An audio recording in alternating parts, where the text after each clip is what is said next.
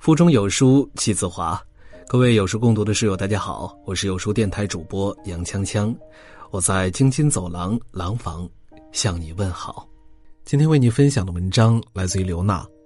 武汉封城三十三天，这组偷拍照爆火，做最坏打算的人才配最好的结果。一月二十三日，武汉封城，一夜之间风声鹤唳，疫情升级。一种叫新冠病毒的怪物，如幽灵般蔓延至这个国家和这片土地。恐慌和安慰，病死和救治，逃离和逆行，懒政和新举，牺牲和互助，至美和极恶，绝望和希望，让十四亿国人，在难以名状的情绪和两极对立的窥见中，踏上一场深刻的集体修行。二月二十六日，一个多月过去了，武汉仍在封城，病毒还在蔓延，传染仍在继续，拐点还未到来。不断有医护人员牺牲，不断有重症患者离世，但更多的是从病毒手中挣脱的人，痊愈出院，迎来新生。病毒猖狂狡猾，疫情严峻漫长，至暗时刻终将结束。人间烟火终会升腾。今天我想和大家分享一组疫情之下偷拍的读书学习照，和更多小孩子、大孩子一起走进这样一个真相：灾难中那些做了最坏打算的人，将会有最好的结果，因为别人坐在黑暗中哭时，他们却悄悄在山顶升起一团火。这张照片来自于河南省洛宁县上葛镇刘坟村。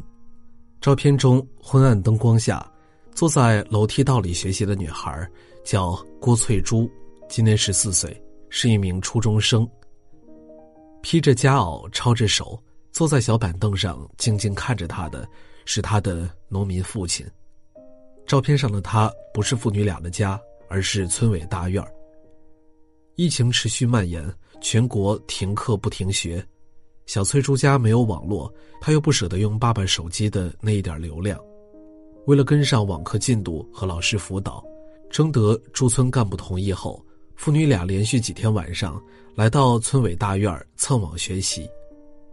昏暗的灯光，相守的父女，专注的少女，沉默的父爱，在寂静孤独的黑夜里，穿越贫穷窘迫。和疫情恐慌，燃起了一个寒门之家对知识改变命运的渴望。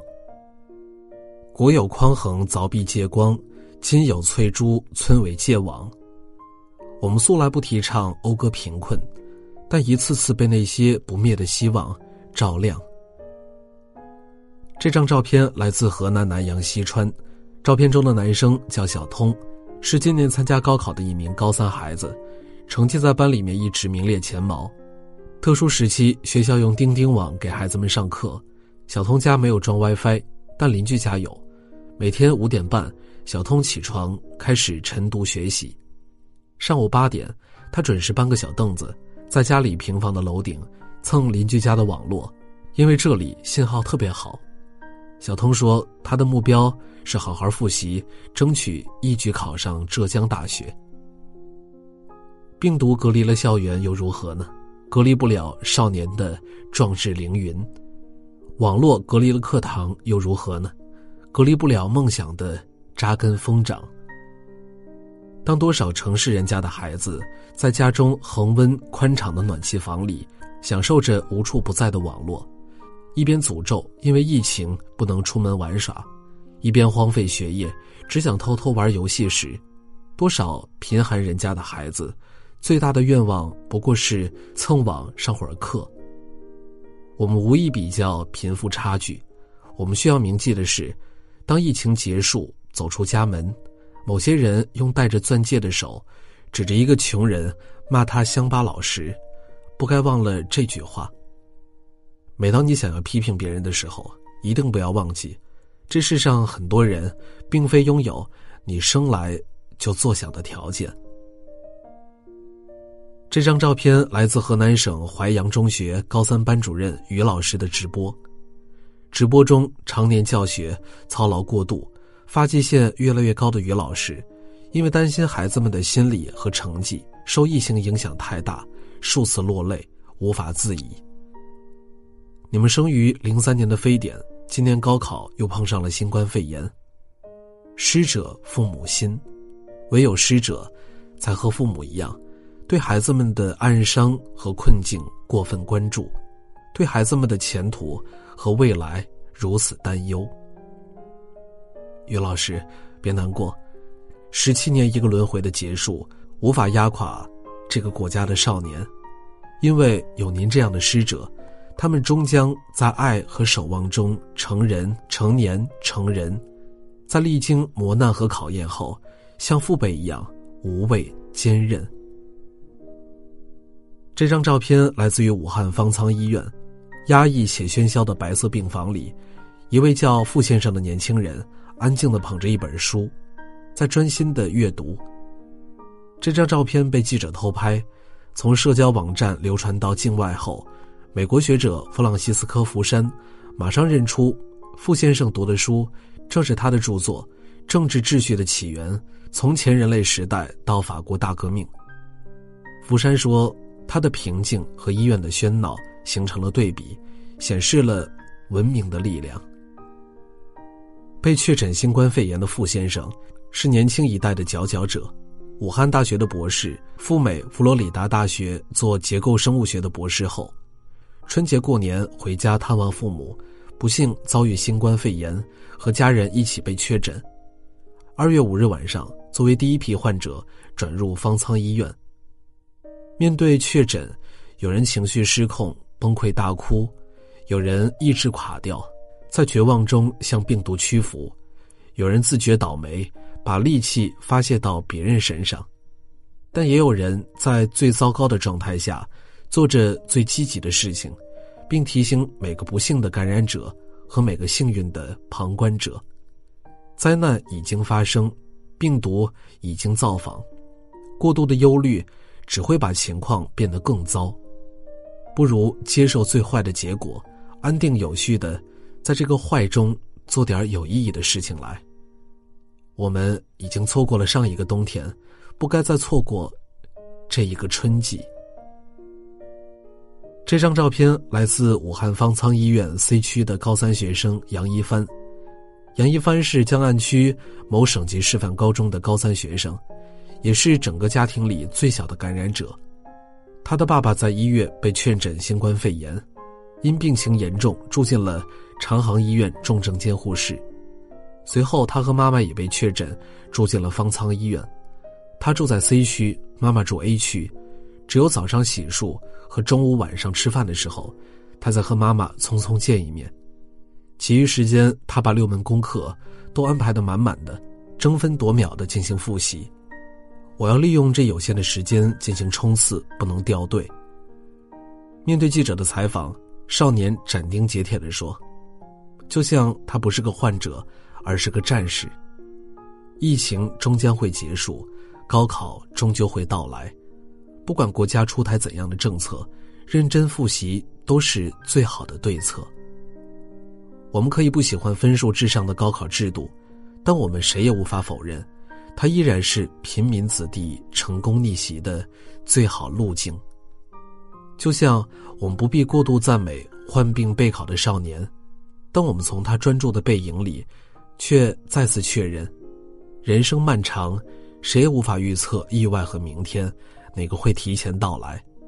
但每个人都可以掌控一件事儿，那就是接受现实，因为这是战胜所有困难的。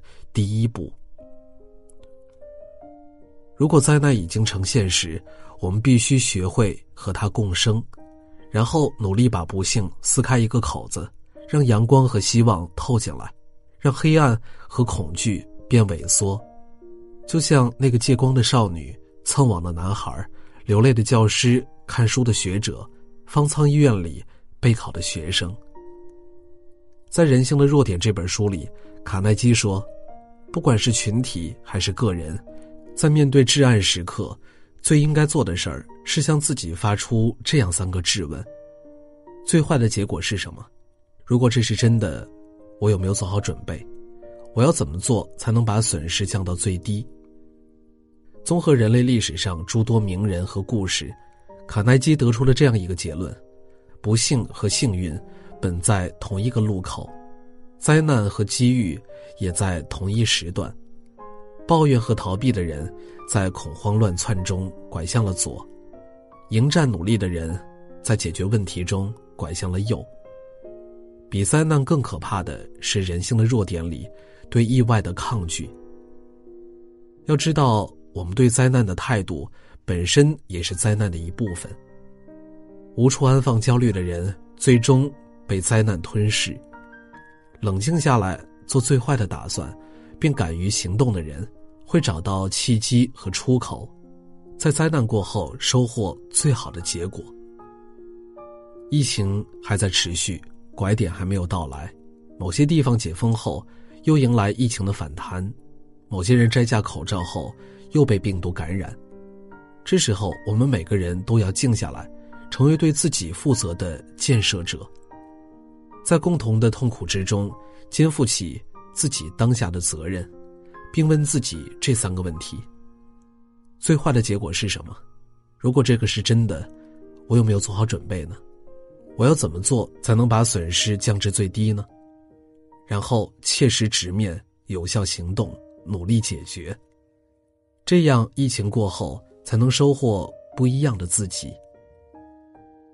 最后，请让我们一起来重温思想家雷因霍尔德·尼布尔所说的一句话：“愿上苍赐予我安宁的心境，让我接受无法改变的事情，并给我无尽的勇气。”让我去改变那所能够改变的事情，再赐予我足够的智慧，去分清这两者之间的细微差别。愿每个幸存者都能够担负起自己的责任。给文章点一个再看，愿远方的你们平安。好了，今天的文章就为大家分享完了。在这个碎片化的时代，你有多久没有读完一本书了呢？长按扫描文末二维码，在有书公众号菜单免费领取五十二本好书，每天有主播读给你听。我是杨锵锵，我在京津走廊廊坊为你送去问候。喜欢这篇文章，走之前记得在文章末尾给我们的文章点一个再看。我们明天的同一时间不见不散。